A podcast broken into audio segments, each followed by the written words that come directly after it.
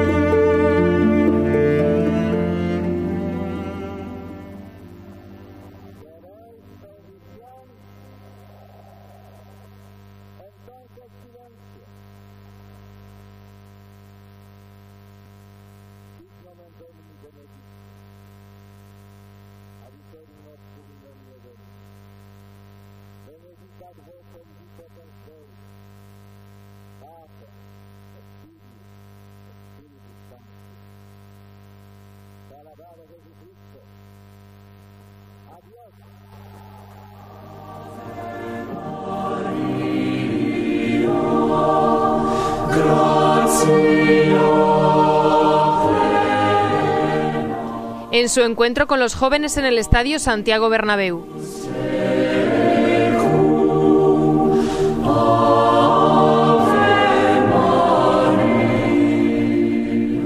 y que me permite tener un contacto directo con la juventud española en el marco del Estadio Santiago Bernabéu, testigo de tantos acontecimientos deportivos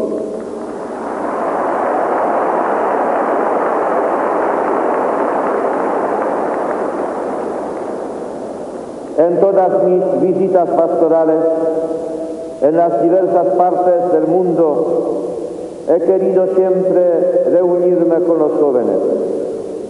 Lo hago por la gran estima que nutro hacia vosotros y porque sois la esperanza de la Iglesia no menos que de la sociedad.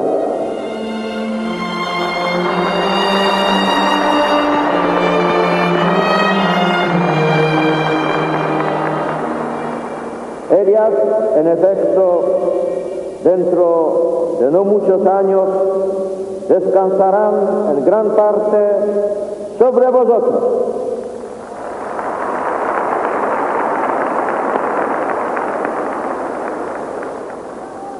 Sobre vosotros y tantos miles de compañeros vuestros que están unidos a vosotros en este momento desde todos los lugares de España de los que venís.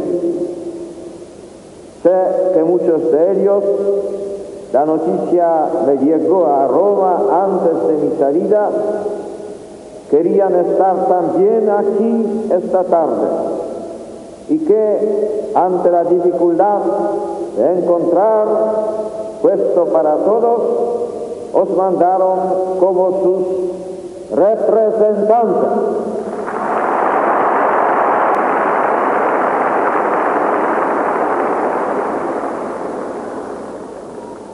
Que también, que tantos de ellos os encargaron expresamente que trajeseis su saludo al Papa y le dijerais que están con nosotros en la oración ante la radio y la televisión porque tienen sed de verdad, de ideales grandes, de Cristo.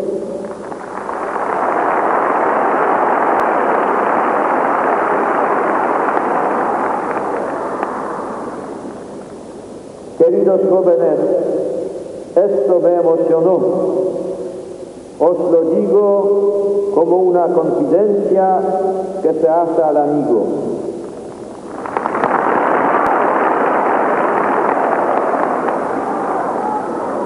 Los jóvenes sois capaces de ganar el corazón con tantos de vuestros gestos, con vuestra generosidad y espontaneidad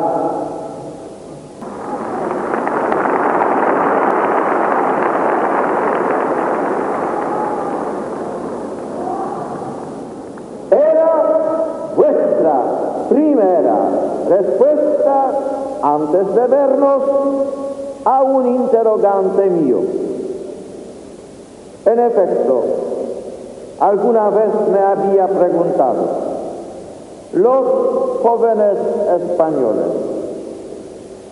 serán capaces de mirar con valentía y constancia hacia el bien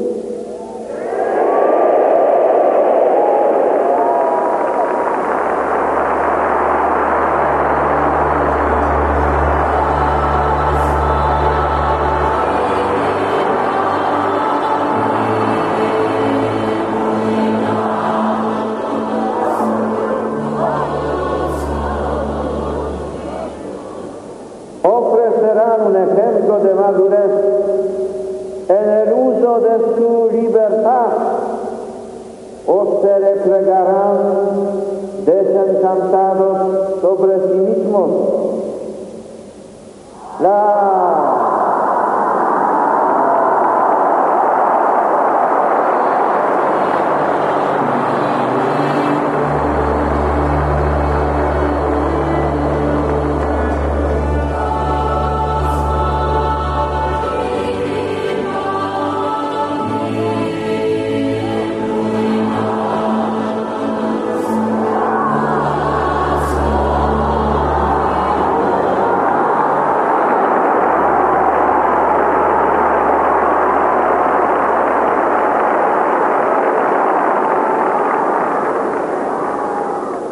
La juventud de un país rico de fe, de inteligencia, de heroísmo, de arte, de valores humanos, de grandes empresas humanas y religiosas, querrá vivir al presente abierta a la esperanza cristiana y con responsable visión del futuro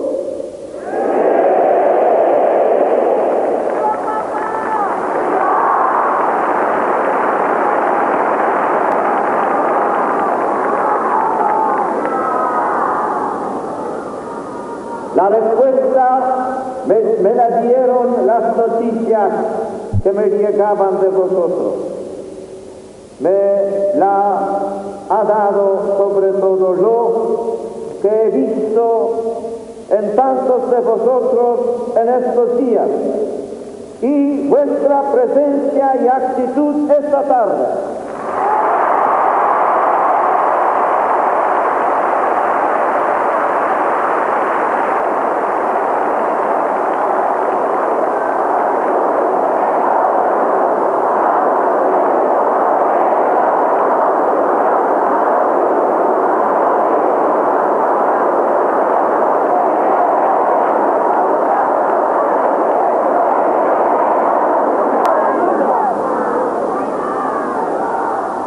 Quiero deciroslo, no me habéis desilusionado.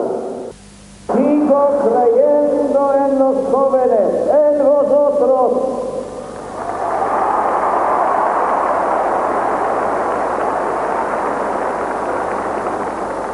Y creo no para halagaros, porque cuento con vosotros para difundir un sistema nuevo de vida.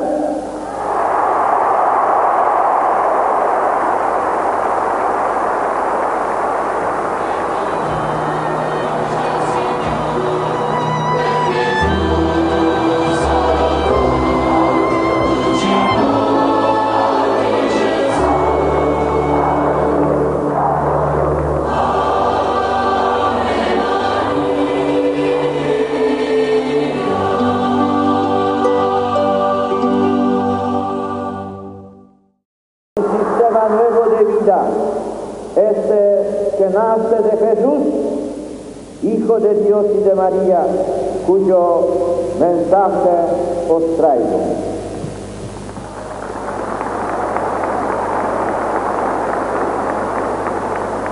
Hace unos momentos se nos invitaba a reflexionar sobre el texto de las bienaventuranzas. En la base de ellas se halla una pregunta, una pregunta que vosotros os ponéis con inquietud.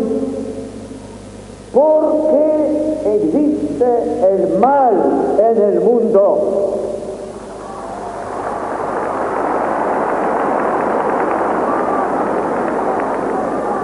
Las palabras de Cristo hablan de persecución, de llanto, de falta de paz y de injusticia, de mentira y de insultos, e indirectamente hablan del sufrimiento del hombre en su vida temporal. Pero no se detienen ahí indican también un programa, un programa para superar el mal con el bien.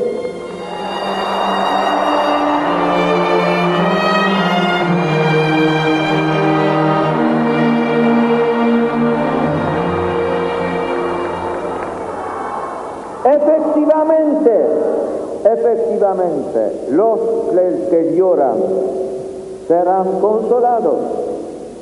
Los que sienten la ausencia de la justicia y tienen hambre y sed de ella serán saciados. Los operadores de paz serán llamados hijos de Dios. Los misericordiosos alcanzarán misericordia. Los perseguidos por causa de la justicia poseerán el reino de los cielos. Es esta solamente una promesa de futuro. Las certezas admirables que Jesús da a sus discípulos se refieren solo a la vida eterna, a un reino de los cielos situado más allá de la muerte. Sabemos bien, queridos jóvenes, que ese reino de los cielos es el reino de Dios y que está cerca. ¿Por qué? Porque ha sido inaugurado con la muerte y resurrección de Cristo. Sí, está cerca, porque en buena parte depende de nosotros, cristianos y discípulos de Jesús.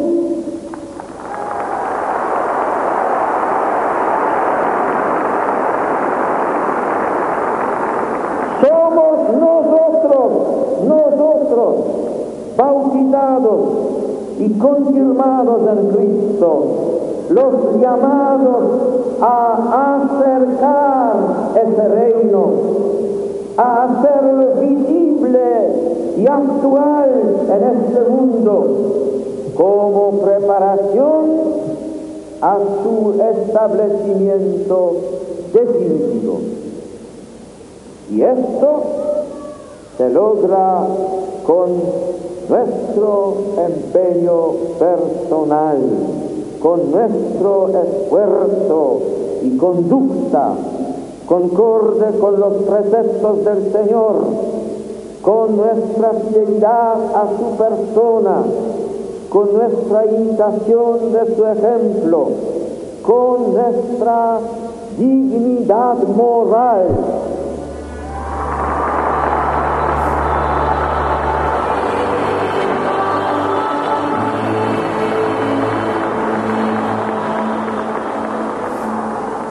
Así el cristiano vence el mal.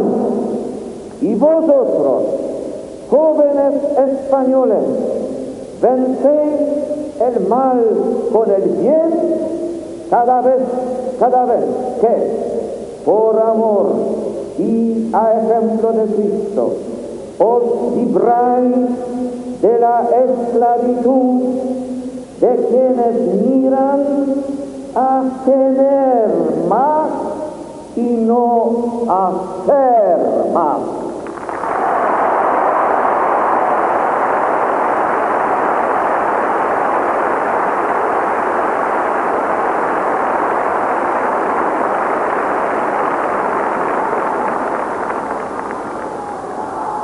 Cuando sabéis ser dignamente sencillos en un mundo que paga cualquier precio al poder. Cuando sois limpios de corazón entre quien juzga solo en términos de sexo, de apariencia o hipocresía. Cuando construís la paz en un mundo de violencia y de guerra, cuando lucháis por la justicia ante la explotación del hombre por el hombre o de una nación por la otra, cuando con la misericordia generosa no buscáis la venganza, sino que llegáis a amar el enemigo, cuando en medio del dolor a las dificultades no perdéis la esperanza y la constancia en el bien, apoyados en el consuelo y ejemplo de Cristo y en el amor al hombre hermano.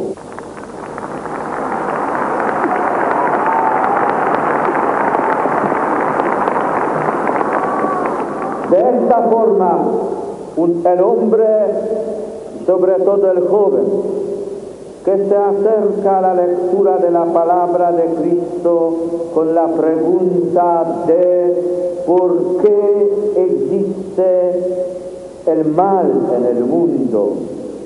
Cuando acepta la verdad de la bienaventuranza, termina poniéndose otra pregunta.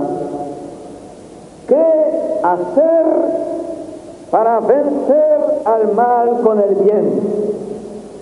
Más aún, acaba ya con una respuesta a esa pregunta que es fundamental en la existencia humana.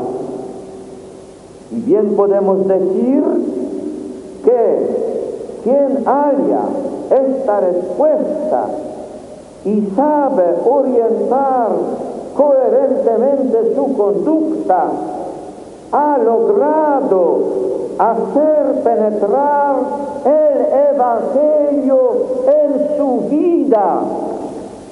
Entonces es verdaderamente cristiano.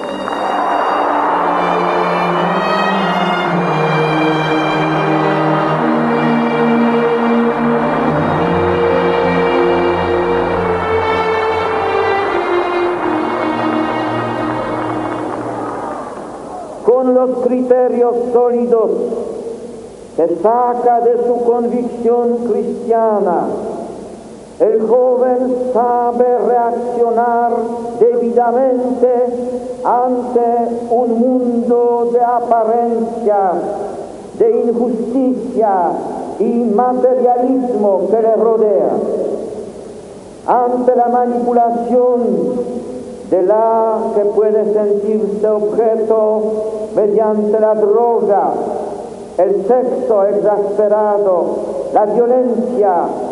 El joven cristiano no buscará métodos de acción que le lleven a la espiral del terrorismo.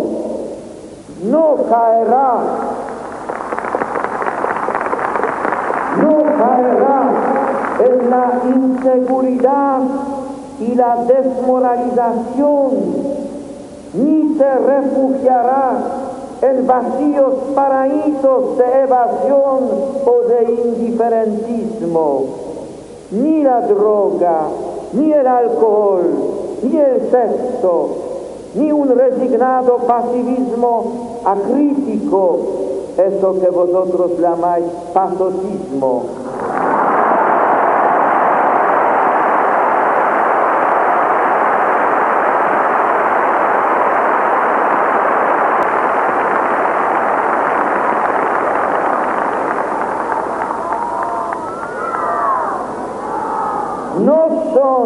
una respuesta frente al mal.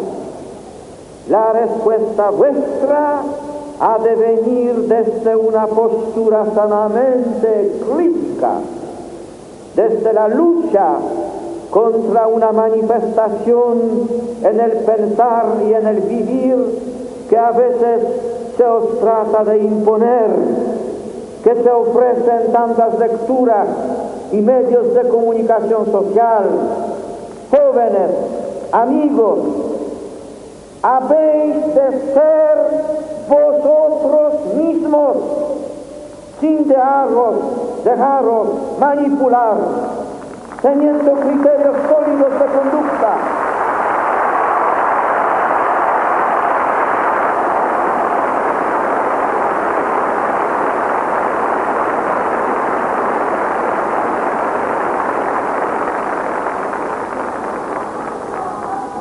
En una palabra, en una palabra, con modelos de vida en los que se pueda confiar, en los que podáis reflejar toda vuestra generosa capacidad creativa, toda vuestra sed de sinceridad y mejora social, sed de valores permanentes dignos de elecciones sabias.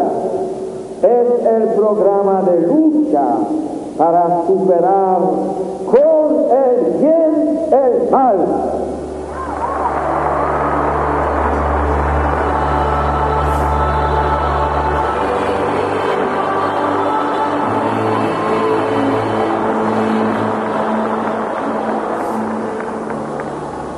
Es el programa de la bienaventuranza que Cristo os propone.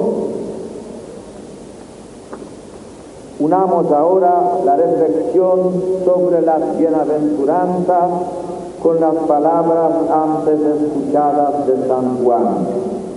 El apóstol indica que quien ama a su hermano está en la luz y él que le aborrece está en las tinieblas.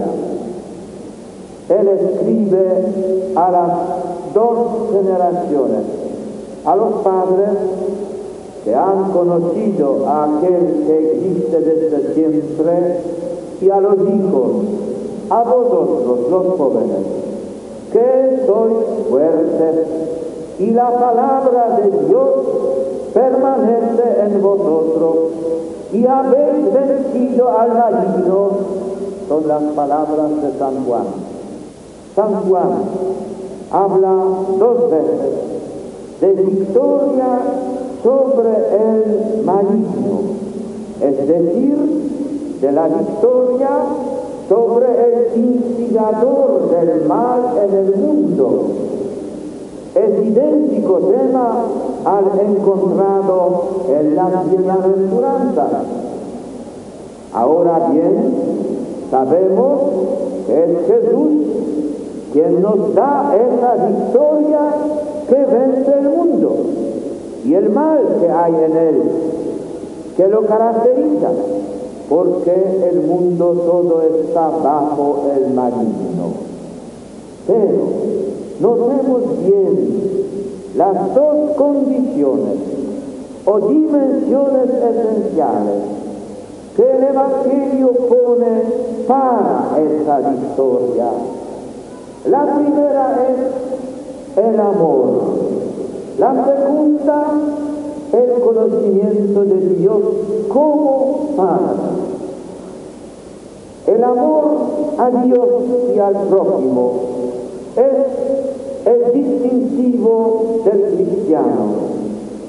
El amor tiene una enorme capacidad transformadora. Cambia las tinieblas del odio en luz. Imaginaos, imaginaos por un momento este magnífico estadio sin luz.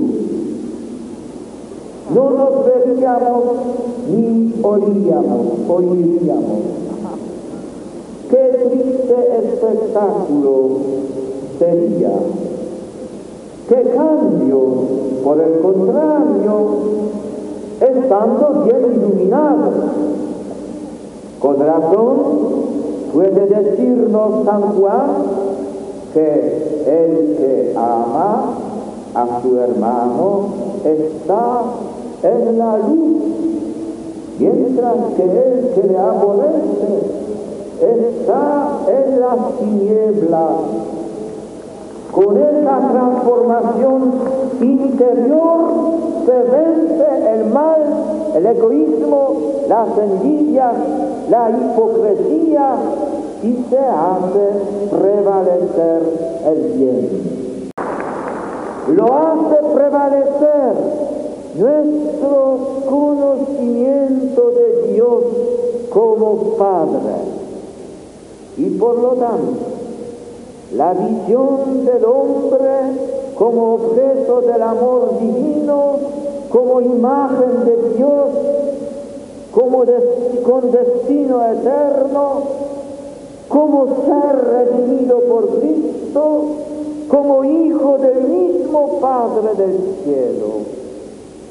Por ello, no como antagonista, no como adversario, sino como hermano.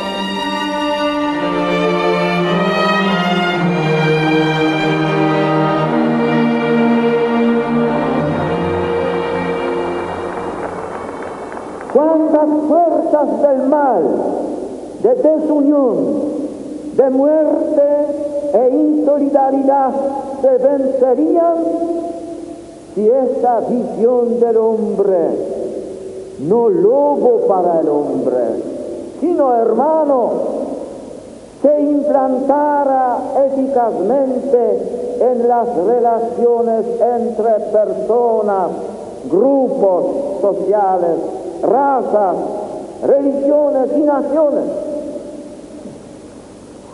Para ello hace falta que, frente a la pregunta existencial del por qué el mal en el mundo, descubramos en nosotros el amor como deseo del bien, más aún como exigencia de bien, como exigencia antigua y nueva, actual, orientada hacia los coeficientes únicos e irrepetibles de nuestra vida, de nuestro momento histórico, de nuestros compañeros de camino hacia el Padre. Así, entraremos en el ámbito de quienes dan una respuesta evangélica al problema del mal y su superación en el bien. Así contribuiremos desde la fidelidad a nuestra relación con Dios Padre y al nuevo mandamiento de Cristo que es verdadero en Él y en nosotros, a que pasen las tinieblas y la luz.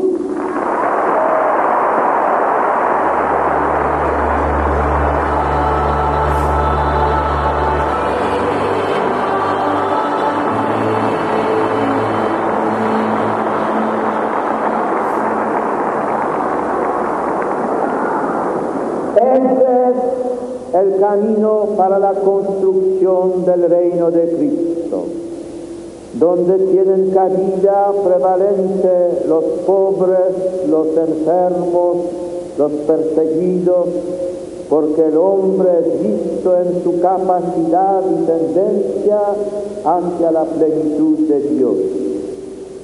Un reino donde impere la verdad, la dignidad del hombre, la responsabilidad, la certeza de ser imagen de Dios. Un reino en el que se realice el proyecto divino sobre el hombre, basado en el amor, la libertad auténtica, el servicio mutuo, la reconciliación de los hombres con Dios y entre sí. Un reino al que todos sois llamados para construirlo, no solo aisladamente, sino también asociados en grupos o movimientos que hagan presente el Evangelio y sean luz y fermento para los demás.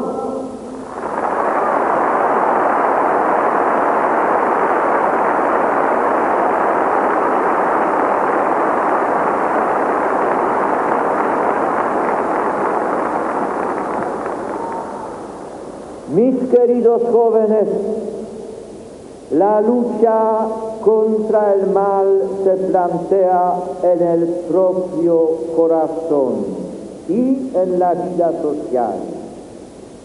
Cristo, Jesús de Nazaret, nos enseña cómo superarlo con el bien.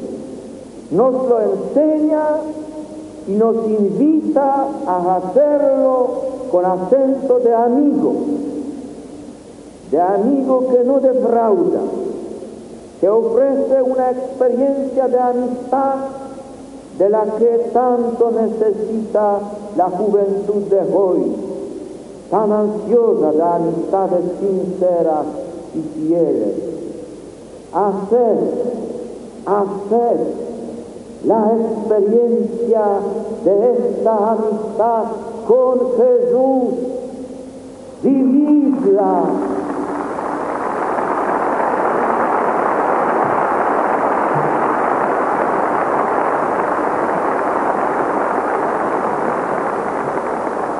Vividla en la oración con Él, en su doctrina, en la enseñanza de la iglesia que os la propone. María Santísima, su Madre nuestra,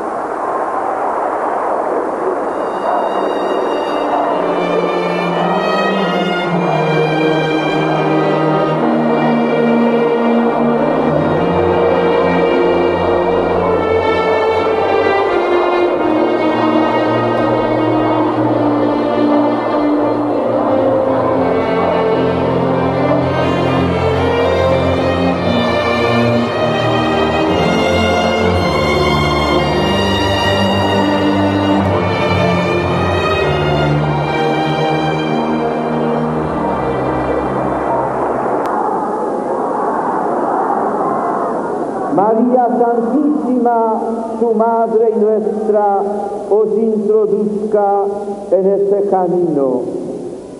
Y os dé valentía el ejemplo de Santa Teresa, esta extraordinaria mujer y santa.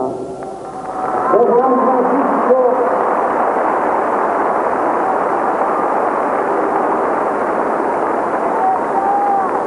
de San Francisco Javier,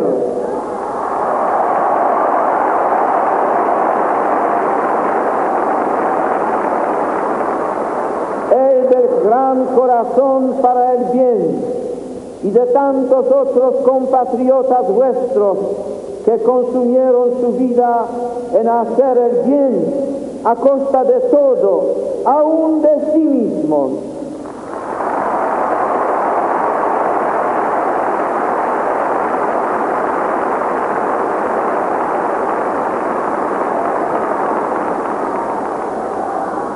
Jóvenes españoles, el mal es una realidad. Superarlo en el bien es una gran empresa. Brotará de nuevo con la debilidad del hombre, pero no hay que asustarse. La gracia de Cristo y sus sacramentos están a nuestra disposición.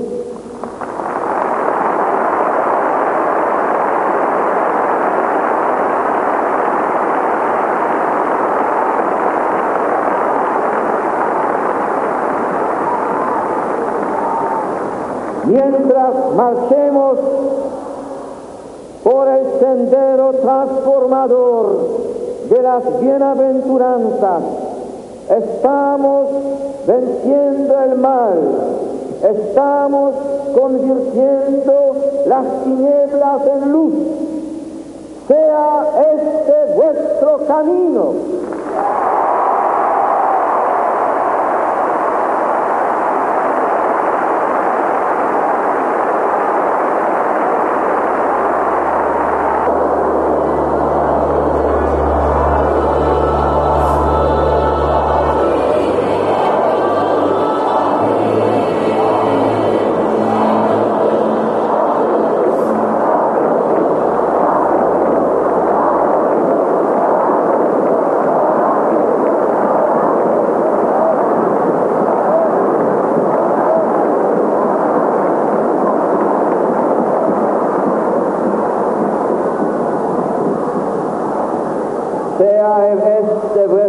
Camino, con Cristo nuestra esperanza, nuestra Pascua, y acompañados siempre por la Madre común, la Virgen María.